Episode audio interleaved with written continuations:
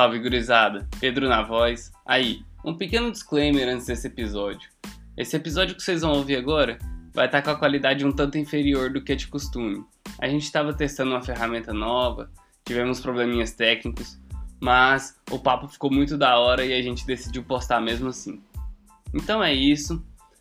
Curte aí nossa teoria da realidade com convidado especial. É nóis.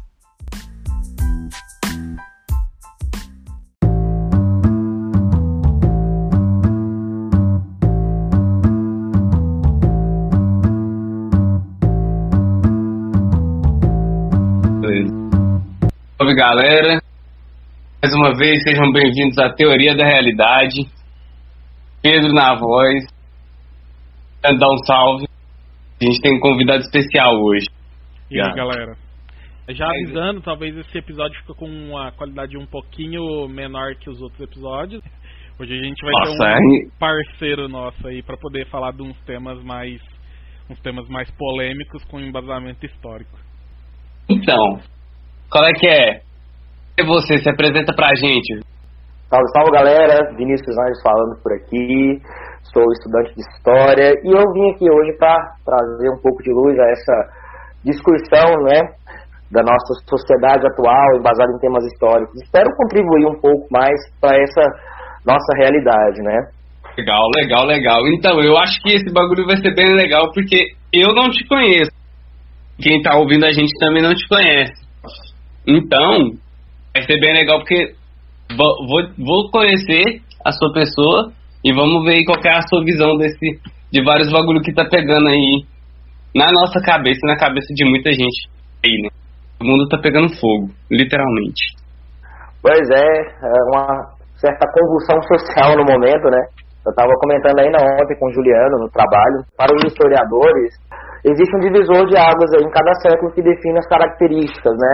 Para os, historiadores, o século XX, por exemplo, não começa em 1900, começa em 1919, após a Primeira Guerra Mundial. Porque você percebe as características do século, né? Toda a tecnologia que foi implementada, toda, toda mudança na estrutura da sociedade, você percebe a partir de 1919. E para a gente agora, a gente já está debatendo que e no século XXI, os acontecimentos do ano de 2020 é que vai definir os pilares do que vai ser conhecido do século XXI lá para os historiadores aí do século 22, 23 e assim por diante.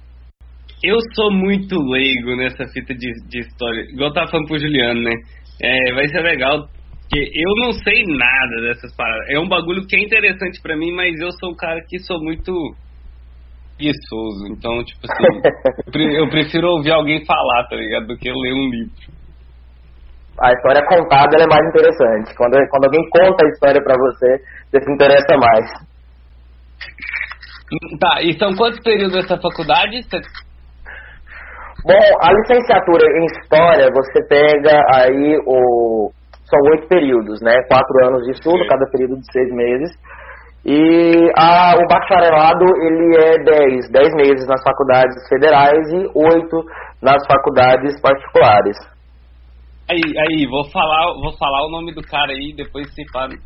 É de Goiânia, vocês são de Goiânia, né? Não sei se você conhece ele. É, Ma, eu não vou falar o nome dele corretamente, mas é o Maxwell Coimbra. Já viu, é um professor de história. Eu já ouvi falar, já ouvi falar sobre ele, mas eu nunca tive contato. O cara me deu aula uma vez. É muito foda. Muito foda, muito foda, muito foda. E aí, os professores de tipo história assim, são sempre os mais doidos. Pô, mas então, velho. Professor de história, minha professora de história do ensino médio, mano. Bah, minha professora. Ah! Fala aí, Juliano, professora de História do Ensino Fundamental.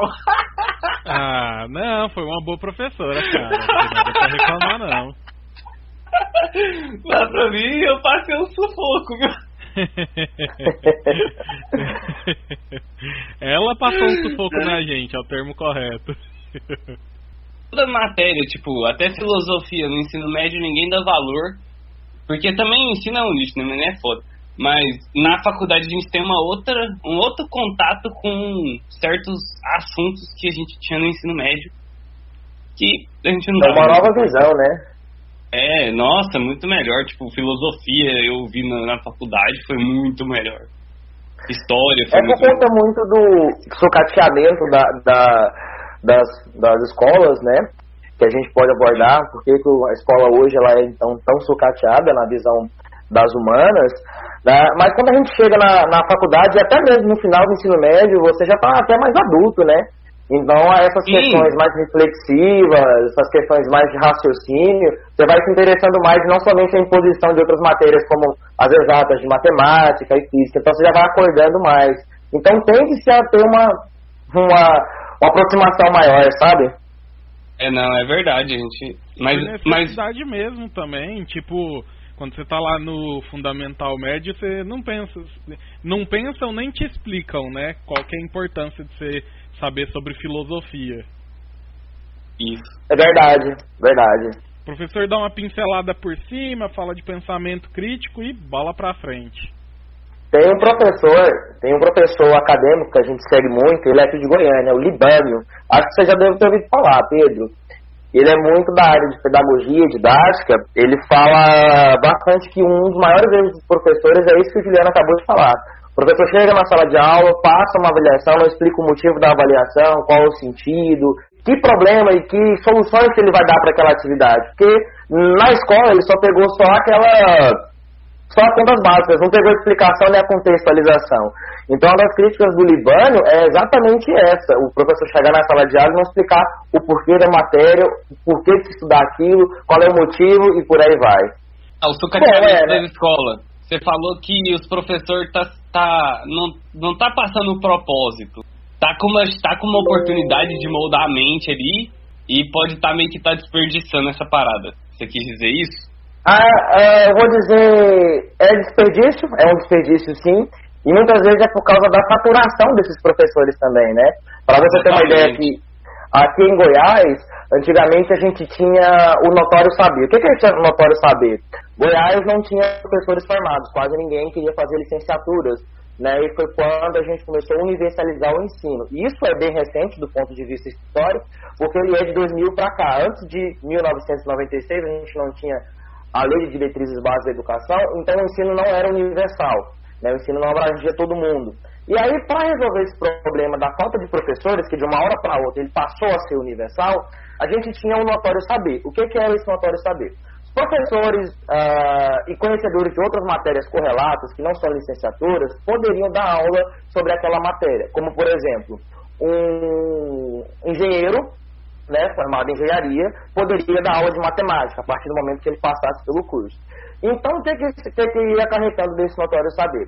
Grande parte das pessoas que ia dando aula desse, dentro desse período, não tinham conhecimento das matérias que a gente tanto estuda em licenciatura, didática, pedagogia de ensino, filosofia da educação. Então, não tinham conhecimento de chegar em sala de aula e esclarecer. Ele sabe a matéria, mas ele não sabe ensinar. Então, para o aluno não esclarecia. E o aluno não entendia por que, que ele estava estudando aquela matéria, como a filosofia, como a história, como até a matemática mesmo. Ele não sabia nem aonde ele ia usar.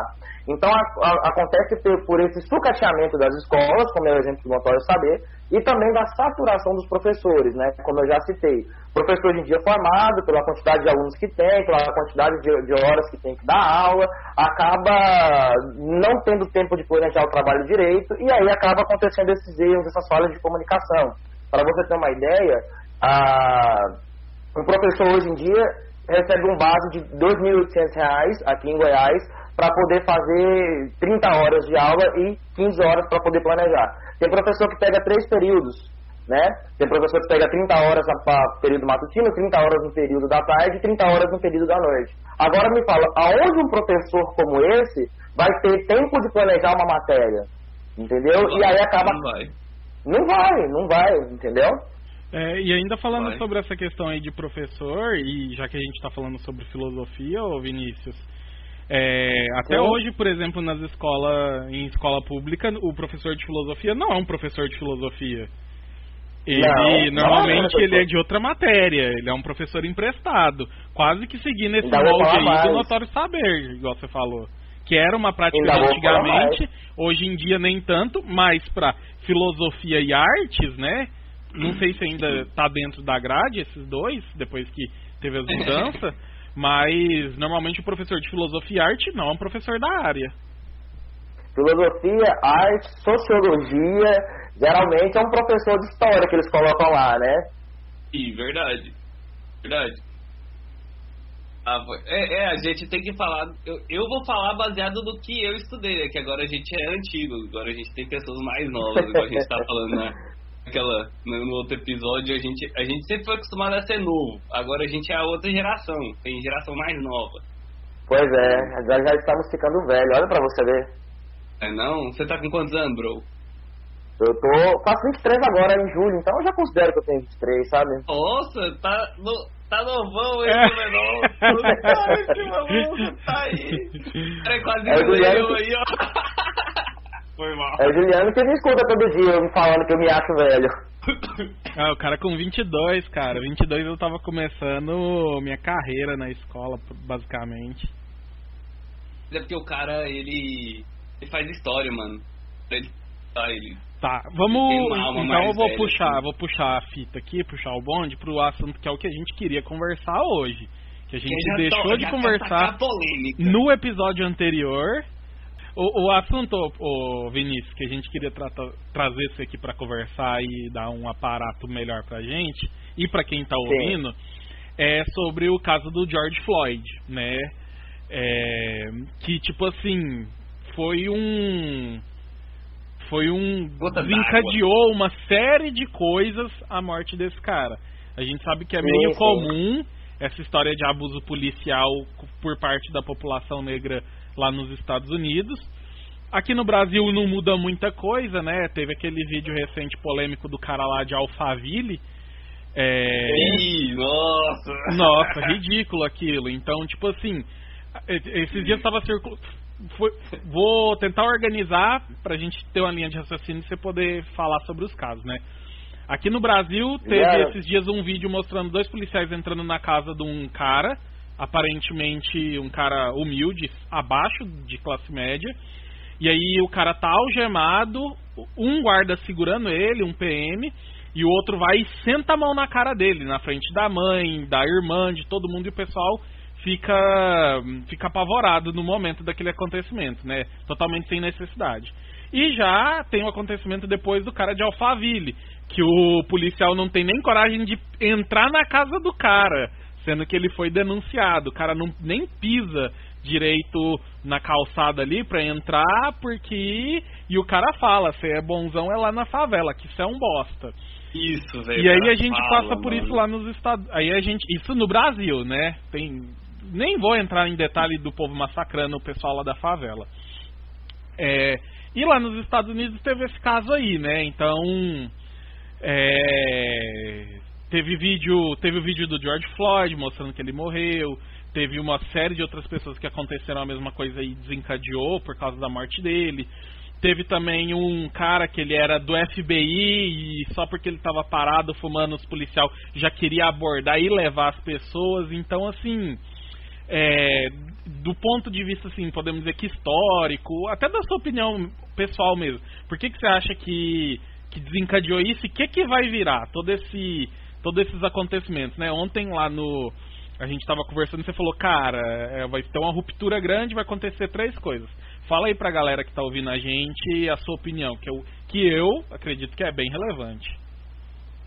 É, primeiro é bom a gente, a gente analisar aqui e nós estamos falando de dois países que têm histórias literalmente diferentes e caminhos muito diferentes. E a gente tem um cruzamento entre esses dois. Os Estados Unidos, o pessoal fala muito do racismo no Brasil, mas o racismo nos Estados Unidos ele é muito mais agressivo do que no Brasil. Né? Aqui no Brasil, todas as vezes que a gente tentou impor uh, uma lei que protegesse a classe racial é, mais negra, mais escura, a gente passou pano, como é no caso do Império, né? A gente aprovou seis leis, que foram leis para inglês ver, que é a lei, a lei eh, Eusébio de Queiroz, que proibiu os navios de chegar aqui, mas ninguém fez nada. Depois foi a lei de sexagenário, que dizia que todos aqueles que nascessem depois de 60 anos, oh, desculpa, todos aqueles que chegassem aos 60 anos seriam livres, mas isso era uma puta balela, porque ninguém chegava nessa idade, né? e depois a lei do ventre livre, que era aqueles que nasciam livres, né, a partir de 1971 todo mundo nascia livre. Só que mesmo assim, quando ele nascia livre, não tinha para onde ir, porque a mãe era escrava.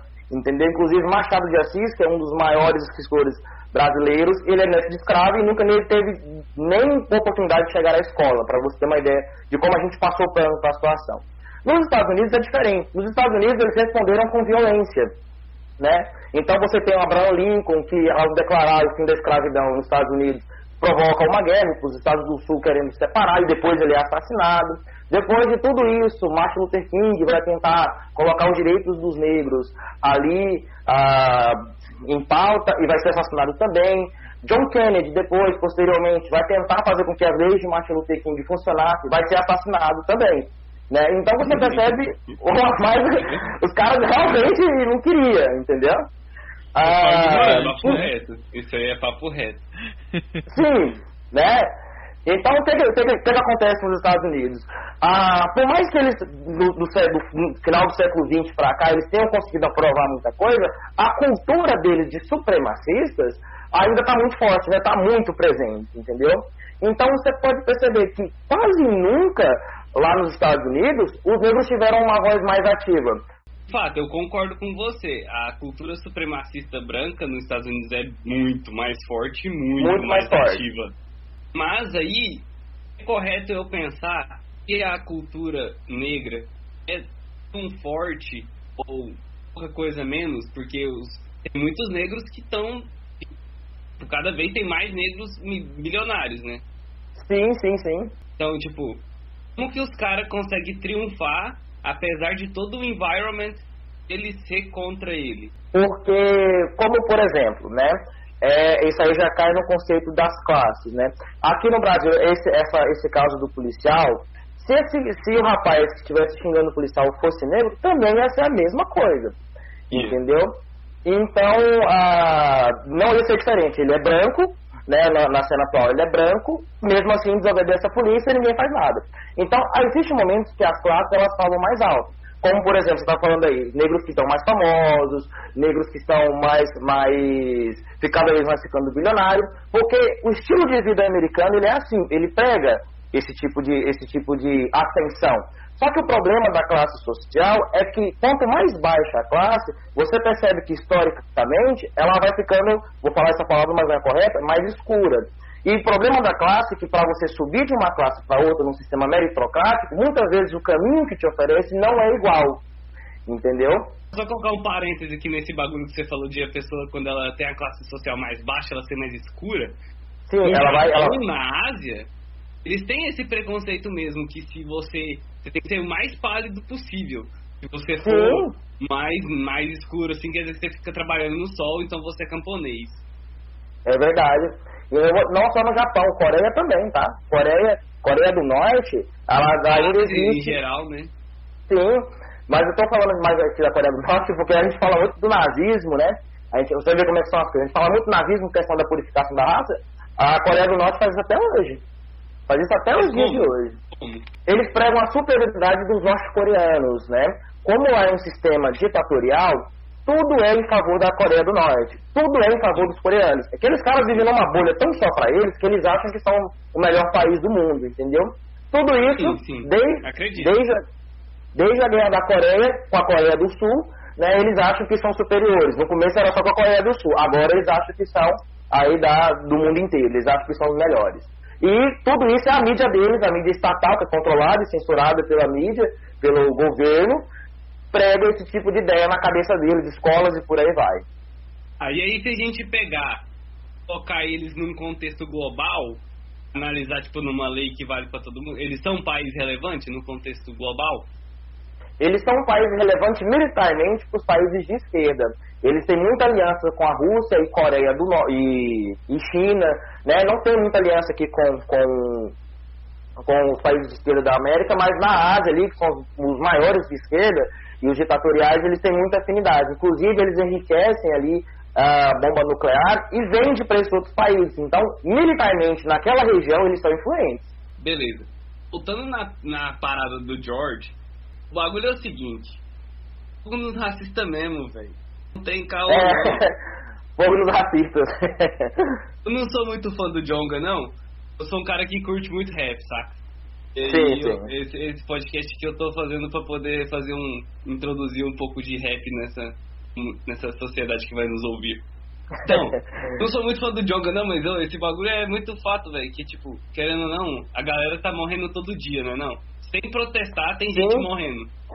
Então, vamos matar um pouco de galera deles aí.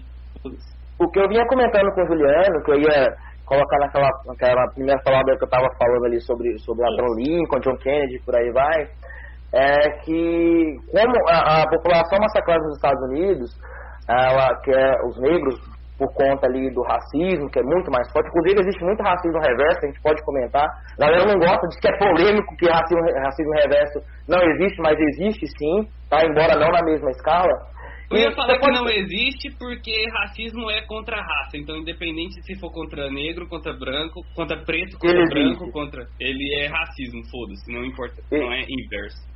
Ele existe. Ontem eu comentei com o Juliano, bem assim, cara, nós estamos vivendo um processo de ruptura aqui que vai definir os padrões que vai ser o século, o século XXI. Beleza, por quê? Porque na história você observa sempre que um movimento de revolta sempre tem uma contra-revolta, né? Como, por exemplo, tudo que precede uma revolução tem um massacre. Você olha a Revolução Francesa, que é a mais famosa, ali a, a posição que a nobreza assumiu, a maior cobrança de impostos, enquanto a população não tinha nem pão para comer, fez os caras se unirem, derrubou a Bastilha e foi pro pau com todo mundo. É, entendeu? Foi. A população se uniu junto com a burguesia e foi pro pau, derrubou a nobreza e por aí vai, entendeu? Aqui, a, o segundo país da América Latina a declarar independência de tudo foi o Haiti. Primeiro Estados Unidos, depois o Haiti. O Haiti, Sim. meu filho, teve uma, uma escravidão muito maior do que a, que a nossa, e os caras pegaram facão. Foi pra guerra com facão. Foram seis anos de guerra no Haiti, de facão. De 1816 a 1822, os caras foram pro facão declarar a independência do país deles, o Haiti. Contra, contra o exército. Contra, o, contra os franceses, para você ter uma ideia. Os franceses estavam em guerra com os Estados Unidos até, até hoje, né? E os ingleses. E aí eles pegaram e falaram, agora é o momento, a gente vai. Inclusive tem uma história muito bonita o Haiti. Então, nos Estados Unidos, você percebe o quê? São anos, desde o século XX, que eles começaram a passar pano, mas continua a mesma coisa. E é nesse momento agora ele estourou. A morte do, do, do George Floyd representa ali um estopim, já era um barril de pólvora. Já agora ele é o estopim. Quando na história dos Estados Unidos, ou pelo menos no século XXI, foi que um presidente foi levado para um bunker. A polícia dos Estados Unidos, o serviço o, o, presidente dos Estados Unidos foi levado para um bunker. Exatamente, velho. Muito foda, mano. É Entendeu? Louco, Nunca você ouviu falar de protesto que chegasse próximo à Casa Branca. Cara, os Estados Unidos tem serviço de inteligência, os Estados Unidos tem a CIA, tem o FBI, e não está conseguindo conter os manifestantes. E tem que ouvir cara ainda falando assim, ah, mas não tem que quebrar as lojas, tem que protestar, mas não quebra as lojas. Ah, vai tomar no cu, velho. Então você percebe que é sim um processo histórico. Para quem, do, do, ponto de vista histórico, isso daqui. Assim mesmo? É você acha que é um acontecimento tão significativo assim mesmo? Sim, eu acho que é não só esse acontecimento, esse fato isolado não. Talvez esse fato isolado represente um processo de ruptura só para o movimento, uh, para conter o movimento supremacista nos Estados Unidos, ou então para melhorar as condições dos negros nos Estados Unidos. Esse fato isolado sim. Mas tudo que a gente está vivendo aí, a guerra comercial, a influência dos Estados Unidos vem assumindo, a posição agressiva que eles vêm assumindo em relação aos países do Oriente Médio, a pandemia de coronavírus. 2020 vai ser um ano que realmente vai dividir e vai deixar coisas, vão deixar legados para frente aí de 2020. Não só o fato isolado dos Estados Unidos, mas todo o acontecimento eu vi um meme que era o, um cara dando um, tapa na cabeça do maluco assim, do menorzinho. Tipo, é 2020 ensinando pra 2012 como que é o fim do mundo de verdade, tá ligado? Verdade, viu? Que pena que o mundo não vai acabar, né? É, mas a gente discutiu isso nos, nos episódios passados sobre o que que tá acontecendo aí no mundo.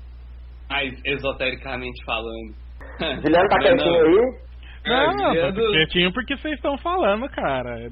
Dessa vez a gente não tá num, num bate-bola de jogo de dois, saca? Tô ouvindo, muitas das coisas que você falou aí eu não sabia, ué. Você falou também, só contou um pouco sobre a questão do Brasil, né? O que isso pode representar para o Brasil? É, sobre o Brasil é porque assim, é uma incrível coincidência, né? Como que as instituições de países diferentes, com origens diferentes, tratam uma classe da mesma maneira, entendeu? Foi mais ou menos uhum. isso que eu quis trazer no início quando eu fiz a comparação. É, tipo assim, why, né? Por quê? Os dois países totalmente diferentes, o Estado faz questão de fazer bullying com o pessoal. No, tô falando fazer ah. bullying é uma maneira bonitinha de falar, né? ah, mas o brasileiro sempre quer ser os Estados Unidos, cara. Perguntar pra grande massa brasileira, ele quer ir para os Estados Unidos. Talvez, talvez isso tenha origem na. Essa questão do preconceito não tem origem na, na escravidão. Olha pra você ver que bizarro, né? Esse conceito do esse, esse, esse maneira de pensar preconceituosa não tem origem ali na escravidão. Ela tem origem anos antes da corrida colonial, né? Que quando ali a, a igreja, a igreja acompanhava as missões que a gente tinha do, das principais potências marítimas da época, que era Espanha e Portugal, e segundo eles tinha uma visão é, civilizatória, né? ou seja, catequizar ali as novas terras. A igreja tinha muito esse interesse. Só que os negros, os negros resistiram bastante. E ao chegar na África e perceber a estrutura tribal que eles ainda viviam em relação à Europa, porque a África ainda era atrasada demais, ainda é até hoje, né? Então, pela resistência, acabou se impondo a escravidão e acabou se impondo a ideia de que eles podem ser escravizados porque não são gente, eles não são civilizados, eles não têm alma para ser humano, coisa que acontece diferente com os índios do Brasil, entendeu? Então, a partir daí, a, você, você, você percebe que a formação de classe nos outros países foi uma formação muito dicotômica. De um lado, no extremo, você tinha a nobreza, o clero, os colonizadores, todos de cores brancas, e ainda a igreja. Do outro lado, você tinha os mais miseráveis, os pretos, os mamelucos, os pardos que iam se formando nos, países. No Brasil, como por exemplo, quando a gente aborda a escravidão, ninguém, ninguém fala de impor o negro na sociedade, colocar o negro na sociedade. Ninguém fala. O Brasil, tipo assim, beleza, você tá livre? Caga. Tá? Você tá livre aí, você não tem casa pra morar? Não é problema meu. Então o negro ele fica sem achar o caminho da escola, o negro ele fica sem conseguir trabalho, vítima de um preconceito que justifica a escravidão. E isso não acontece só aqui, isso aconteceu em todos os países onde a gente recebeu escravos negros. Tá? Então, boa parte desse preconceito nasce na corrida colonial, um pouco antes, depois da corrida colonial começa a formação de classes como é hoje, e aí essa ideia de justificativa pela cor e pela civilização ainda vai ser muito presente, embora disfarçada. Agora eu queria perguntar é. pro Pedro, aí no, no UK, Pedro, tem isso, cara, com a comunidade negra? É, então, cara. A gente fez um. A gente comparou Estados Unidos, Brasil, mas e aí na Europa? É, já eu não posso falar muito não. é, aqui os caras são. Tem uma comunidade, saca? Aqui é. É tipo Estados Unidos, aqui tem a comunidade, tem os bairros que é a galera que é tipo da Somália, que é da Quistão, saca? Essas galeras desses, desses países, assim, eles moram nas, nos bairros e, tipo, aquele bairro ali é o bairro do somaliano, tá ligado? Então, tipo, ok.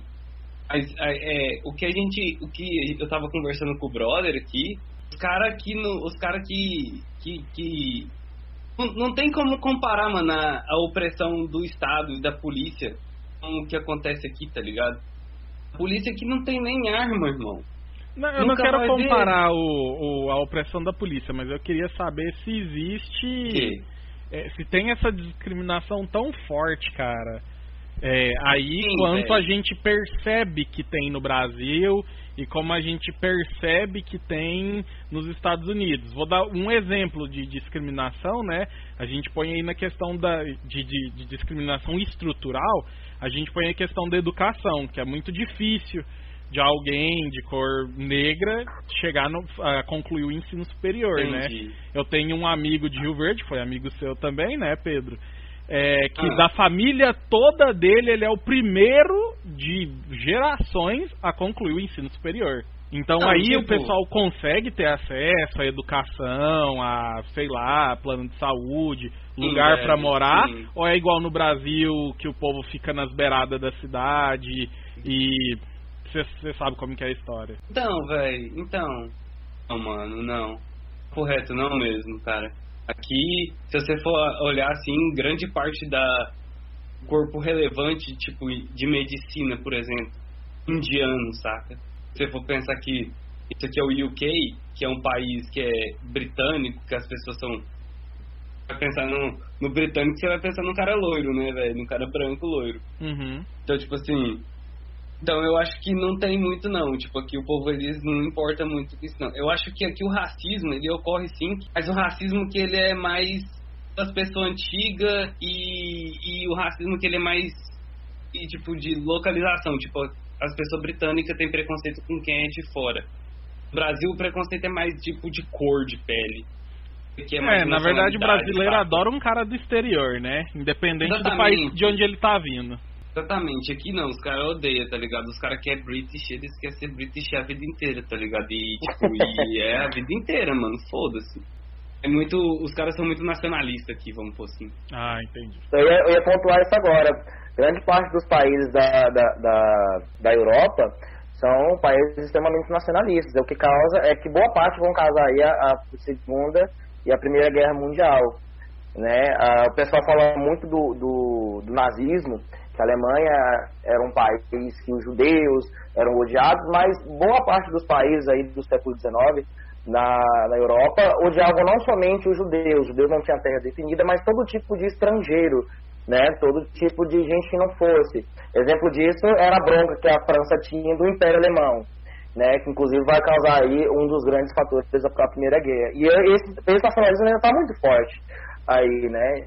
Não sei se você conhece outros países da Europa, mas provavelmente ali você vai ter regiões aí bem que é bem diferente a realidade. Ah, eu acho que o Reino Unido em si, que não, aí é mais que a Inglaterra, né?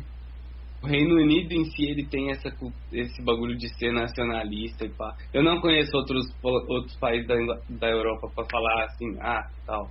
Mas aqui no UK é bastante o pessoal que é bem nacionalista mesmo e é por isso que o Boris ganhou, né, tal, por isso que o Brexit saiu e é, é isso, saca? Mas aí você ver o tanto que é a ironia do destino, né? Boris pegou o coronavírus, né? baixou, baixou o TI. E aí depois que saiu, foi agradecer ao corpo do NHS, né? Que é o SUS daqui. E se você for ver o corpo, o corpo dele é, tipo, majoritariamente estrangeiro, sabe? Uhum. Tem, Era pra ser assim aqui é. no Brasil, né? Com os Mas... médicos cubanos. Se o nosso presidente não oh, tivesse socado tudo dentro do cu. Ih, que cuzão, Neto. Nossa. Ah, oh, ali, ali é um que eu. Oh, não, pode falar, a gente já falou coisa pior. E o coronavírus podia. o, o Covid podia quebrar aquela pra gente, né, velho? Porra. Pois é, mas o pior é que a ignorância do, do presidente aqui é tão grande que nem a Covid conseguiu quebrar, cara. Pois é, vaso ruim não quebra, já dizia o ditado, né? Não, fala assim. Ou, oh, vou falar uma coisa aqui que é horrenda pra quem vai ouvir. Gente, por favor, não copie essa frase, mas, cara, que sacada maldada aquela, viu, velho? Você oh, sabe, foi. Ó, Pode falar. Antes de falar de facada da maldade, eu vou trazer um outro negócio aqui que o meu irmão me falou quando eu tive. quando eu tava lá na casa dos meus pais. É, segundo o Júnior, a facada ela não existiu, cara. Ela não existiu.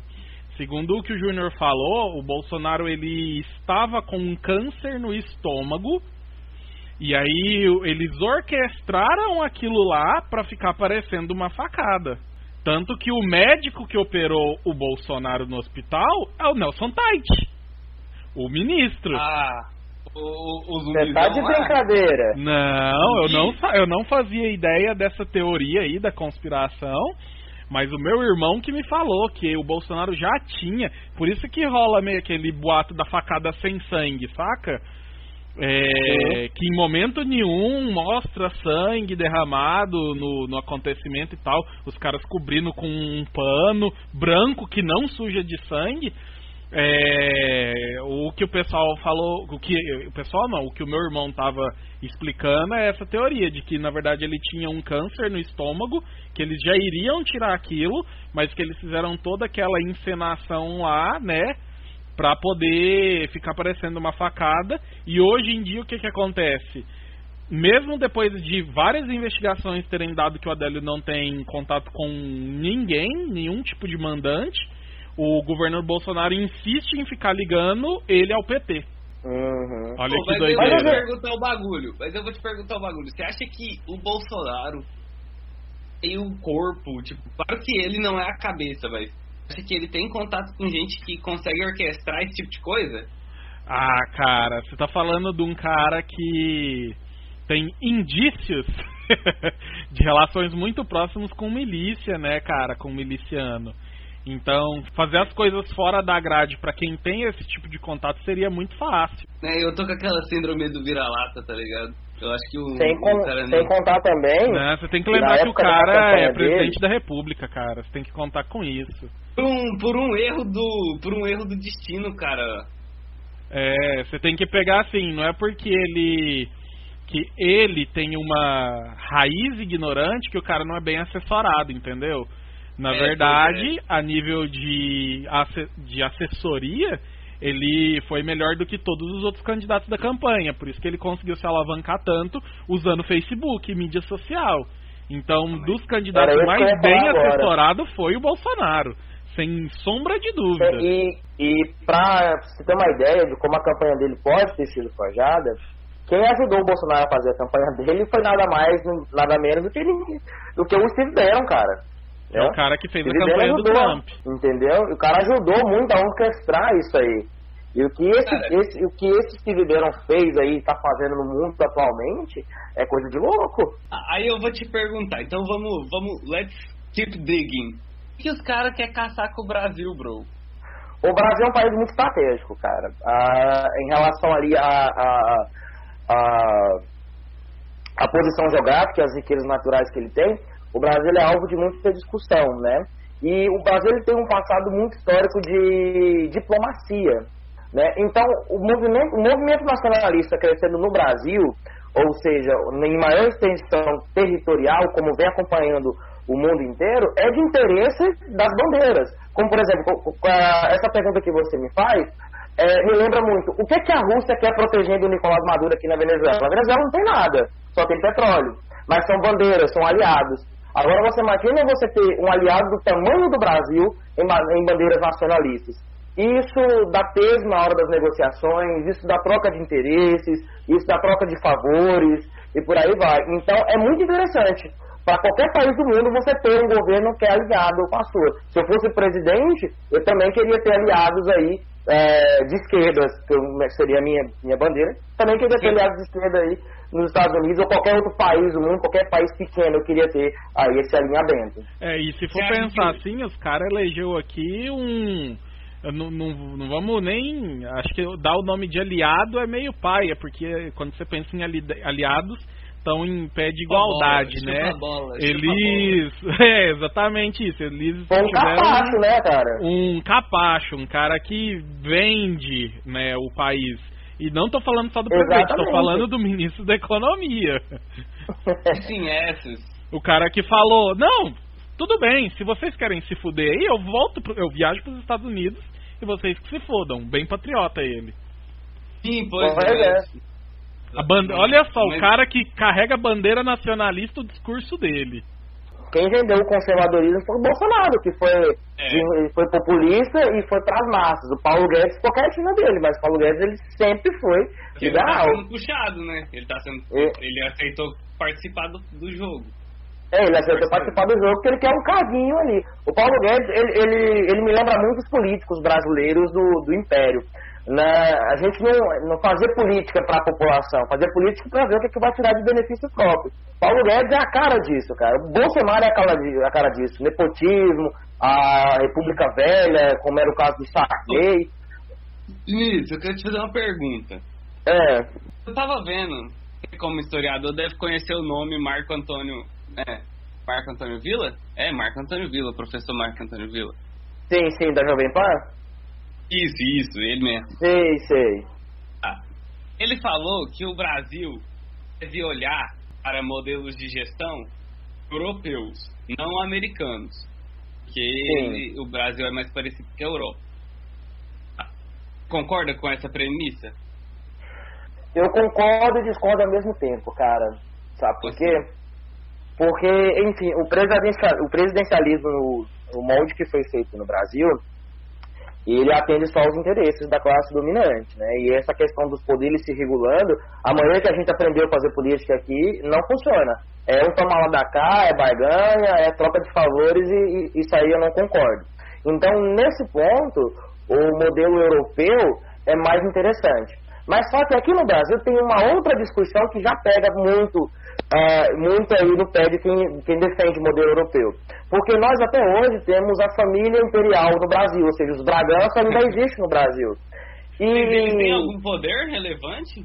Não tem, mas muitos deles estão na política. E o, o ah, príncipe, príncipe Dom Beltrán, que é o príncipe da Casa Imperial, e o outro lá, esqueci o nome dele agora, inclusive eu tive uma live com ele esses dias, esses caras abriram um movimento monarquista no Brasil, que, cara, eles estão fazendo assim, deturpando tudo que foi o, o, Império Brasileiro. Eles pegam Dom Pedro e colocam Dom Pedro lá em cima, achando que Dom Pedro II foi um, um líder, isso que aquilo, esquece toda a coisa que ele fez por trás, entendeu? Ah, inventando mentiras, dizendo que a família dele era toda a vida ah, anti-escravagista, era abolicionista, coisa que não é verdade, entendeu? Então, esse movimento monarquista casa muito bem com essa narrativa e está sendo encabeçada por interesses entendeu? Essa família, ela é tão, ela é tão, assim, ela é tão presente hoje em dia que a cidade de Niterói paga até hoje imposto para a família dele, desde 1800 paga imposto para a família dele. Então, esse é o movimento de interesses. Provavelmente o professor pode ter falado isso numa boa intenção, pode ter falado isso numa boa intenção. Mas nesse exato momento que o Brasil vive, com esse movimento monarquista surgindo por interesses, não vale a pena, cara. É, não, não, mas aí é que tá, né? Não é toda a Europa que é monarquia, né? Você captou o que eu queria te perguntar mesmo. Porque me perguntaram aqui outro dia, porque aqui a monarquia funciona muito bem, saca? Sim, sim. Então, sim. É, tá, poderia ser uma saída pro Brasil? Eu não acho que é uma saída, eu acho que é imbecilidade essa parada de monarquia, mas, né? Eu também acho Funciona que aqui. De uma forma ou de outra, as estruturas da política brasileira não muda, entendeu? É, não muda, porque vai ser sempre a, a política dos interesses, cara. Vai ser sempre eu acho que o, presidencialismo, como ele existe hoje no Brasil, ele tem um motivo. E o motivo não é democracia, o motivo é jogo de interesses, entendeu? Você pode perceber, os, pa os partidos que mais dominam o Brasil é o Centrão, negocia com todos. Verdade, verdade. MDB estamos aí, né? E agora é o DEM. MDB, DEM. É... Agora o novo Centrão não é mais o MDB, é o DEM. É o DEM. É. E tá se comportando igualzinho. Deixa eu te perguntar. É. Você consegue ter uma saída? Você fala, a máquina está corrompida. Como é que muda? Sim. Cara, ah, agora você me apertou na pergunta. Deixa eu ver uma solução aqui. Eu acho que. Consegue falar, Juliano?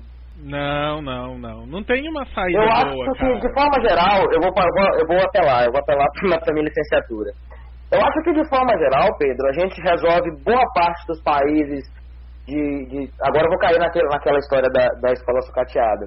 A gente consegue resolver boa parte de um, de um dos problemas do país com educação. Boa parte a gente consegue resolver. Sim, sim, sim. Entendeu? Sim. Nossa, muito, muito. E eu acho que esse processo, os processos do Brasil, o povo pensa que muda de um dia do outro. Não é. É, já é, são mais de 100 anos de política dessa maneira, são mais de 100 anos de exploração, de jogos de interesse. Não vai mudar de uma hora para outra. Não é alguém salvador da pátria, é exatamente essa narrativa que os populistas usam para ganhar aqui. Lula foi desse jeito, o Bolsonaro também do mesmo jeito, e por aí vai. Entendeu? Fala então, de Deus, acho... cara, não fala de Deus. Você viu a minha né? do, do, do, do, do, Discord aí, né? Tô vendo. Meu Deus aí, do céu, cara... agora que caiu minha ficha. e aí, e aí, cara, não, mas o governo Lula é excelente governo, eu também sou lulista pra caramba, né? Que ser, ah, não tem melhor? Ué, não tem outro jeito.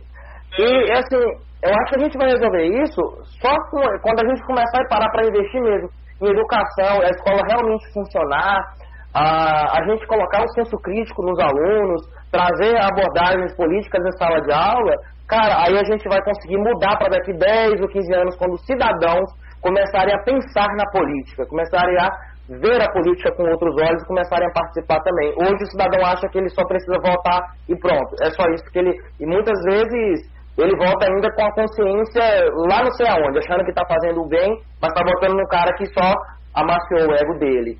Saca? E essa questão no Brasil é muito presente porque as escolas são sucateadas muitas vezes de propósito. Exatamente por isso, a política brasileira ela vai em cima da ignorância muitas vezes. São poucos os candidatos que falam com a, pela intelectualidade. É tanto que tem um escritor brasileiro, não me recordo o nome, ele fala que o erro da esquerda brasileira foi insistir na racionalidade, foi insistir no intelecto, entendeu? Porque as narrativas que fazem sucesso não são essas. As narrativas que fazem sucesso são aquelas que amaciam o ego. E eu acho que para resolver isso, só mesmo com educação e tempo, cara, porque não vai. Vou falar um bagulho. Eu vi essa frase e eu achei genial. A sociedade está vendo hoje o que o rap já fala há uma década. É... Sim, cara, verdade. O, o, que que eu, o que que eu te falo? Como é que eu vejo a, a sociedade aqui na Inglaterra? Os caras, eles têm um senso de comunidade muito forte, saca? Sim. Os bairros, e é, isso não é um bagulho do Brasil, não tem isso. Nas favelas, talvez, mas na, na, no geralzão, não é. Não é. Não é. É. no Brasil não é, porque assim, o Brasil ele, ele, ele cresce no, individualismo, sabe? Quando a gente vai ficar na, nas classes mais. Aqui a desigualdade vai ser muito forte no século XX, e o que, que a gente quer? O que a gente quer é que a nossa vida melhore, né? A gente quer ter uma casa, a gente quer ter um carro e só. Só que os meus interesses estão acima dos interesses da comunidade. E aí, quando a pessoa fala pra mim de corrupção, às vezes dá vontade de perguntar, mas e aí, você fura o sinal vermelho? Às vezes ele faz isso e nem percebe, entendeu? Porque foda-se a sociedade. Eu quero subir de vida. É isso que ele quer. Eu tenho uma opinião um pouco, um pouco diferente, porque o sinal vermelho, dependendo da situação, eu acho aceitável furar. Mas. Não, é só uma, provocação. Sim, sim, dá pra perguntar, e aí, a sua corrupção diária, você já fez? É. Mas o que, que eu digo assim. E é, é muito interessante como para, paradoxal o bagulho, porque quando, quando a gente fala de libera, liberalismo, que tá muito na moda, é, sempre os caras falam do indivíduo, né? Do indivíduo forte, mas um coletivo forte. Sim. É uma premissa legal. Porque se você for olhar os caras aqui que, vamos pôr assim, é um país de primeiro mundo, você imagina que os indivíduos aqui são melhores, a sociedade é mais é melhor, sei lá, em algum ponto. Sim. Mas os caras têm esse senso de comunidade, saca? Aqui os bairros eles, eles, se cuidam tal. É, é um senso de comunidade muito grande, saca? E acaba se protegendo, os bagulhos seguros, saca? O grupo, né, cara? O... Sim. Não, no Brasil isso não é comum, não. O que, que eu quis dizer com a parada do rap? Porque no rap tem uma frase que fala assim: o Marechal fala isso. Se você quer ser o melhor, seja o melhor para sua comunidade, tá ligado? Sim. Então, quando eu vejo alguém que tá fazendo um, um projeto que vai afetar a comunidade, vamos aí, né? Vamos dar uma olhada. É, assim, aqui no Brasil é. a gente tinha conversado num, num episódio anterior sobre isso, né, Pedrinho? Que eu falei da. É cultural você crescer sem esse senso sem se preocupar tanto com o outro, evitar responsabilidade, evitar conflito. É... Porque a máquina é corrompida, né? É, e aqui. Uhum. E aqui tem, tem aquele outro porém do. Até as tribos, cara, elas não são tão unidas assim, entendeu? Claro que não, claro imagina que não. as comunidades, entendeu? Então, tipo assim, no Brasil raramente você vai encontrar uma tribo que é muito unida, que, que tem o mesmo objetivo comum para a comunidade ainda fica mais difícil. Mas você vai ver, mas você vai ver as tribos coexistirem, não se aniquilando. Sim, sim. Por que, que você diz isso? Não, porque tipo assim, é, no Brasil a gente vê tipo os caras se aniquilando. A gente olhar a guerra no, no Rio de Janeiro, claro que tem a guerra com a polícia, mas também tem uma guerra interna, saca? Não precisava existir são tantas, né, Pedro? Então, tipo assim, é traficante brigando com o traficante por poder. É, É dentro das que, né, é dentro das instituições de polícia ali, polícia versus milícia. É, é foda, é complicado. E sobre solução ah. ainda que você perguntou, né? Eu acho que a única solução não é uma pessoa, mas sim um conjunto de pessoas fazer essas mudanças, entendeu? É, eu acho que depende mais de uma iniciativa coletiva é, do que necessariamente uma pessoa, uma cara, um herói da pátria. Eu, até pelo estilo de governo. Né? Então, quando lá dentro tiver metade bem intencionada, acho que as coisas começam a andar. Eu acho que o problema é que menos da metade lá tem toda essa boa intenção é, de, fazer as de fazer as coisas pela comunidade, sacou? Não vou falar povo brasileiro que eu acho muito clichê, mas mais da metade de quem tá no governo, e é por isso que as coisas não dão certo, é que a comunidade sofre desse tanto. Às vezes saem umas coisas boas aqui e ali, porque, sei lá, esses 30, 20% estão lá lutando, fazendo alguma coisa, mas isso é 30% fazendo algo bom, 70% só fazendo a roda girar para trás. E eu acho que depende de um conjunto. Precisa de mais gente querendo esse tipo de, de mudança, querendo trazer coisa boa para a comunidade, para os brasileiros. Aí a gente vai ter uma solução melhor. Aí a gente vai ter mudança na educação e tudo que precisa acontecer. É para muita gente ouvir, é para as pessoas ouvir que a gente está fazendo esse podcast, né, não? Não, com certeza, com certeza. Independente da bandeira do cara, isso que é o mais importante que a galera tem que ver. Né? Tipo assim, se o cara tiver uma um bom, a gente começa com o famoso bom histórico, né?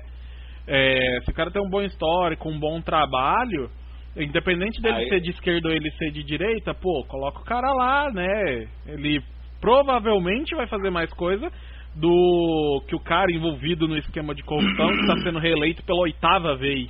Você entendeu? Entendo, eu vou dar dois exemplos é, de pessoas que eu acredito na, na política brasileira, assim. Aí, ah. julguem se quiser.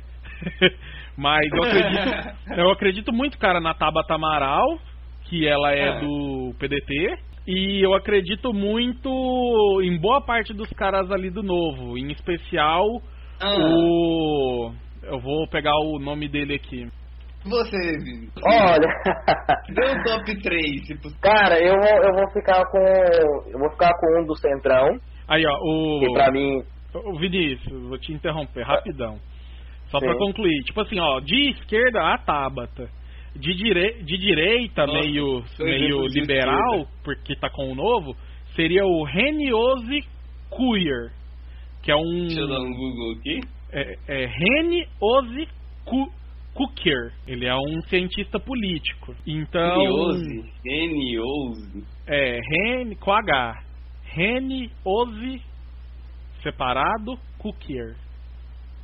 Não conheço esse nome não. Então, só um exemplo, entendeu? Então acho que assim.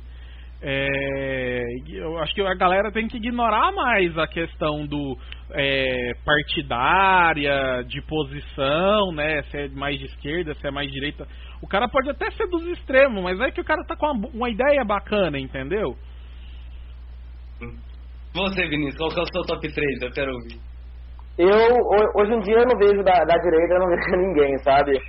Ah, da direita, eu não vejo, literalmente, eu não vejo ninguém. Né? Oh, Acho que o neoliberalismo aqui no Brasil não vai funcionar muito bem, sabe? Não na questão de ser, dos costumes, ser conservador ou qualquer outra coisa. Não, isso aí ter todo direito. Mas a pauta econômica, acho que não, não vai muita coisa não, tá? Eu acho que eu vou ficar com um de centrão e vou ficar com dois de esquerda, embora o terceiro que eu vou falar, não, não tô mais tão confiante nele assim não, tá? Uh, eu ficaria com o Temer, do Centrão. Temer? E o, Temer, ficaria com o Temer. O Temer, ele é um verdadeiro político, né? O Temer, ele sabe governar para todas as classes, né? Ele sabe formar uma coalizão para aprovar o que precisa. É, né? olha, sabe... olha, o momento que a nossa sociedade vive. Cara, tá com saudade do vampirão. Na cara, eu, tenho, eu tô com saudade do, do vampirão. Você, eu, cara, você imagina agora, eu colocaria o Temer no lugar, no lugar do Bolsonaro no tempo dessa pandemia. O Temer é a única pessoa que eu vejo que vai, queria conseguir atender aos interesses do, da saúde e aos interesses da economia ao mesmo tempo. É só ele que conseguia, cara. Porque os outros, os outros partidos, os, de esquerda ou os de direita, um ia atender só a economia, como o Bolsonaro está tentando fazer, não está conseguindo direito, e os outros iam atender só a parte da, da população. Embora eu sei que a população é mais relevante que a economia, é preciso se pensar nos dois também. E o Temer é a única pessoa que faria isso. Entendeu? É a única pessoa que conseguiria fazer isso. É um bom político? Não é, mas é um, é um cara competente. Então, do Central eu fico com ele. É melhor que o Maia agora, que tá aí, né, no, no, no passando pano pra merda do Bolsonaro, porque, enfim, tá ganhando cargo no governo. Eu acho que assim, sobre o Temer, é. o que dá pra falar é, o cara tem, tem, tem qualificação, saca? É, ele sabe fazer ele, o Ele sabe fazer ele... o negócio. Ele pode é. ter uma índole meio duvidosa, saca? Mas se você faz um resumo da obra, né? Acho que esse é o importante do trabalho de qualquer político. Você faz um resumo da obra, o cara tem um saldo mais positivo do que negativo. Diferente do Bolsonaro, que foi eleito com um saldo negativo, quase que devendo no SPC. De tanta coisa ruim que o cara fez. Mas não politicamente, só pessoalmente. Ele tinha treta, não política. Não, não politicamente tipo assim sim. O cara queria aprovar projeto legalizando os milicianos, o cara nunca trabalhou direito, né? Não sei quanto. O cara tinha mais ano de trabalho do que projeto que ele mandou. Sim, exato, pra... o cara nunca propôs nada. Os dois que passou, parece que foi reprovado lá depois, não passou nada. É, entendeu? É, mas whatever. Se essa não é a é... figura do vampiro, da, é, do vampiro, do político vampiro que suga é, o Estado e não faz bosta nenhuma pra ninguém a não, ser, a não ser pra ele, eu não sei qual que é a figura, entendeu? É, na real o vampirão é o Bolsonaro. É, de verdade, é, é ele. O Temer, verdade. ele, a gente sente saudade, cara, de verdade. Ah, é, fala os outros dois aí, que a gente já tá quase encerrando, fala os outros dois. Cara, da esquerda eu ficaria com o Boulos, né, Guilherme Boulos. Eu acho que ele era um excelente candidato, né? ali em relação ali pelas posições ideológicas dele, embora ele tenha hora que ele é muito extremo, mas enfim, a política dele é uma política de benefício realmente para a população. Ele é melhor realmente que a Manuela é um cara Dávila, né? Bem melhor que a Manuela Dávila, cara. E o segundo foi a pessoa que eu votei no primeiro turno, ali uh, no primeiro turno das eleições, que eu acho que relacionalidade com a economia, ele foi o melhor pertenceu ao governo Lula. Embora ele é um partido central, mas ele, as, posições, as posições dele é mais esquerda, que é o Henrique Meirelles, né? A economia do Brasil girou no período do governo Lula e ele era o ministro da Economia nos dois mandatos, né? Então tem boa chance daquele cara saber ah, governar melhor do que a gente tem agora. Tem que te falar, assim, você votou nele, você falou, né? No Meirelles. Sim. Você sabe que você desperdiçou seu voto, né? Voltou Cara, sabendo que ia ser desperdiçado. Não, acho que não. Sabe por quê? Achou que ele realmente tinha chance de vencer essa eleição. Eu acho que ali estavam os dois piores, cara. Os dois piores e os dois piores foram pro segundo turno. O Bolsonaro e, a, e o Haddad. O Ciro é, quase passou, cara. O Ciro quase é, passou. É, é, é. O Ciro tava lá, mas a gente sabe que, tipo, ele precisava militar mais. É, ele... Eu acho que se a campanha do, do, do, PT não tivesse começado com aquela palhaçada de Lula Haddad, teria tido mais chance o Ciro. Se eles tivessem saído do páreo e ajudado o Ciro, eles tinham conseguido. Eles tinham conseguido, exatamente, cara, exatamente. Mas não quer largar o osso, né, cara? Né, velho? Não quer largar o osso? Eu fico decepcionado. Pois é, fico decepcionado, mano. Os caras... Foda, viu? Na real, os caras tinham um esquema de poder mesmo, se pá. Mas assim, aí entra num negócio que, que sua fala meio que abre uma brecha, né, Pedro? Mas a uhum. culpa é dos caras de não ter apoiado os candidatos certos. Não nossa de ter votado em quem a gente achou que era o mais qualificado. É, claro, claro, claro, claro. Eu ainda não, acho que todo mundo tem que votar pelo qualificado, entendeu? Ah. Muito. É tipo muito desse extremo aí é isso a pessoa fica presa nesse pensamento: ah, não vou votar em alguém que eu acho que não vai ganhar. E aí os caras fica basicamente sendo massa de manobra ou, ou sendo influenciado por pesquisa de intenção de voto. Tem um, tem, um, tem uma outra variante, tem um canal que eu assisto, chama-se canal do Slow. Hum. Não sei se pode falar, se não puder, corta aí. É um canal, o Juliano conhece, um cara bem esclarecido em relação a muitos assuntos.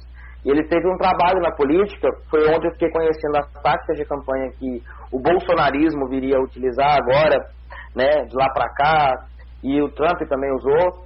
E ele começou o vídeo dele falando, cara, antes que me acuse de campanha, eu acho do que nada do que eu disser nesse vídeo vai mudar os resultados das eleições, porque ela já está definida. Eu acho que de qualquer forma, no Brasil, uh, o período que a gente tinha de tempo, não sei se eu vou ser pessimista, mas as eleições do Bolsonaro já estavam garantidas, cara essa nova máquina de campanha que a gente pode abordar aí em um outro podcast. Estou deixando aqui já a direta para o convite, viu? essa nova máquina de campanha, ela é capaz de empurrar muito uma campanha presidencial, cara. Ela, ela inunda as pessoas de informação, ela inunda as pessoas de coisa que elas não vão saber nem, nem separar se são fake ou não, tudo engrandecer a imagem de uma outra pessoa. Se as eleições do Trump agora, em 2020, não for no mesmo sentido da reeleição, ele não conseguir eleger, eu vou falar, não, essa máquina começou a cair. Mas se for do mesmo jeito, eu acho que aqui no Brasil a gente está longe de ter um governo não extremista, tá? Está longe. Igual o que Gandhi dizia, né? Seja você a mudança que você quer ver no mundo. Então, Exato, exatamente, exatamente. E Juliano, você quer falar alguma coisa? Não, não, acho que qualquer coisa que eu falar agora a gente vai acabar. Nossa, este... o ficou calado o bagulho inteiro. Estendendo. Não, não fiquei calado o tempo inteiro. A gente tem um convidado, né? A gente tá aqui Acho que o objetivo da gente trazer ele aqui é pra gente e pra quem ouve a gente poder ouvir ele. A gente já fala claro, muito claro. No, nos episódios tradicionais. Com certeza eu, eu, tenho vontade de trazer o Vinícius aqui pra falar de, de mais assuntos, né? A gente é, já falou sobre revisionismo histórico. Assim, a gente ah, já falou pessoalmente. Peraí, falando de revisionismo histórico, fazer a pergunta aí, Vinícius. É, eu tô vendo aí o revisionismo histórico sendo levantado contra o Zumbi dos Palmares. Sim. Você acha esse revisionismo histórico é pelo menos plausível? Não é, nesse exato momento não é. Porque o que eles estão fazendo não é bem o, o revisionismo histórico, porque isso é até aceito pela academia. Você pegar um fato, você lê, você trazer novas abordagens, beleza, ótimo. O que eles estão fazendo, o que eles estão tentando fazer, embora receba o nome de revisionismo histórico, a gente chama de historiografia de gabinete. Ou seja, é você pegar um fato onde a maioria já concorda ali com aquelas situações e você utilizar as narrativas que você acha que aconteceu, entendeu? Não embasadas em evidências, nem nada, nem documentos, para tentar formar uma narrativa. Isso aconteceu muito aí no período do, do, do Império do Brasil, você fez muito isso. O que estão tentando fazer no Brasil é exatamente isso. É pegar os fatos e contar uma versão. É pegar os fatos da, da, da ditadura militar e contar só a versão dos militares, as versões que eles declararam na época, e não contar o, com os números, com as evidências e documentos que a gente tem mostrando a outra parte. Né? É pegar o zumbi do Palmares e dizer que ele tinha escravo sem ter evidência nenhuma. Né? É pegar a, a, família imperial brasileira e dizer que ela era abolicionista, embora a gente saiba que eles eram mais a favor do isso, Partido Conservador. Isso que eu queria te perguntar. E a Princesa Entendeu? Isabel? Não era, cara. Não era abolicionista. É, ela era, ela era pau no cu, então? Cara, a família... A, a, como eu falei, o Império Brasileiro cagava pra, pra, pra, pra escravidão. Eles não estavam nem aí. Né? E por que, que eles, não, eles, não, eles não aprovavam logo essas leis? Porque quem apoiava o Império era o Partido Conservador no Brasil. Defendia que o, o poder tinha que ficar na mão do imperador. E quem era desse Partido Conservador eram os grandes, eram os barões do café, eram os barões da, da cana-de-açúcar, do açúcar, os senhores do engenho. Eram essas pessoas que eram do Partido Conservador. Tá? E é o partido que Dom Pedro tinha mais afinidade ali, sabe? Então, ele, ele, era uma bandeira que ele não estava nem aí. Dom Pedro era um homem muito esclarecido, muito inteligente, muito estudioso, mas a escravidão no Brasil acontece por pressão, principalmente ali da Inglaterra, mas em grande parte pelos movimentos abolicionistas que já aqui no Brasil. Aí a princesa Isabel ela foi, obviamente, forçada a assinar ali. A bola da a vez. bola da vez, exatamente, a bola da vez. Não, pode crer, pode. Oh, mas eu vou dar o papo. Eu, quando vim pra cá, velho, quando vim pra cá pra gringa, acabei tendo criando um orgulho de ser brasileiro, mané. a gente tem uma cultura muito forte, que é muito bonita e que é muito relevante e merece respeito. Sim. O, com certeza, o, cara. Com o Juliano certeza. falou da síndrome do vira-lata, né? A gente sente muito essa síndrome do vira-lata aí. Eu Pô, mas, então... me orgulho quanto brasileiro também. Não é nada muito, nossa, eu morreria pela minha pátria, mas eu acho que é, estou num país que eu me sinto confortável. Beleza, vamos encerrar aqui então. Vinícius, brigadão aí pela participação, pelos esclarecimentos. Isso, Espero que tenha sido bom para quem está ouvindo a gente, igual foi para mim, ouvindo você trocar ideia. Pedro falou o nome de um monte de gente que eu não fazia ideia de quem que era. Você falou que conhecia. Eu falei, meu Deus, eu tô muito por fora da, do, do que tá rolando aqui. Eu tô sobrando. Mas. É, eu acho que nas nossas discussões de, de lá de escola, eu não chego a comentar tanto a gente, né?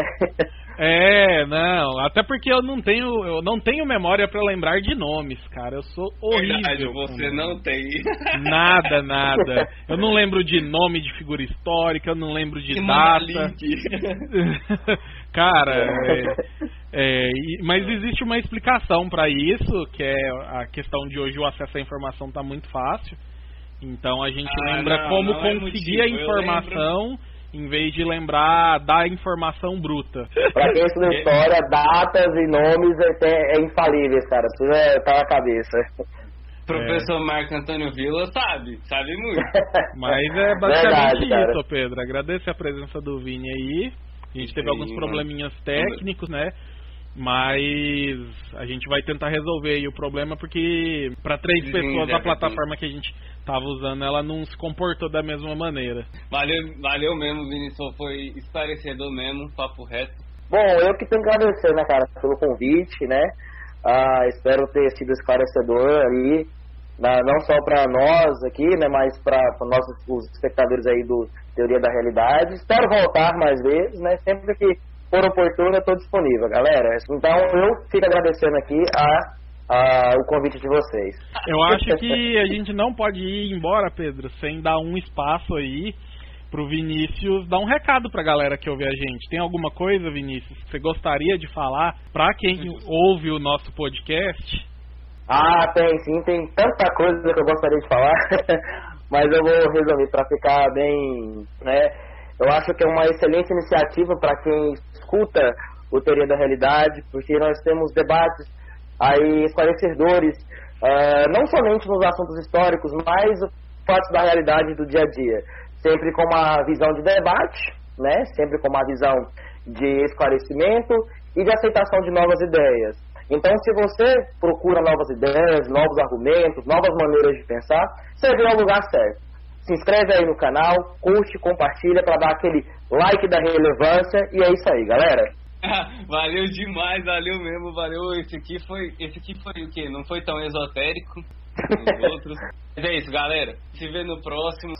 Beijo. Valeu! Eu vou te falar, nós é muito foda, ha, tá até no Spotify. Pode escolher qual ideia tu quer escutar. Dom Pedrinho da Redenção ou PH?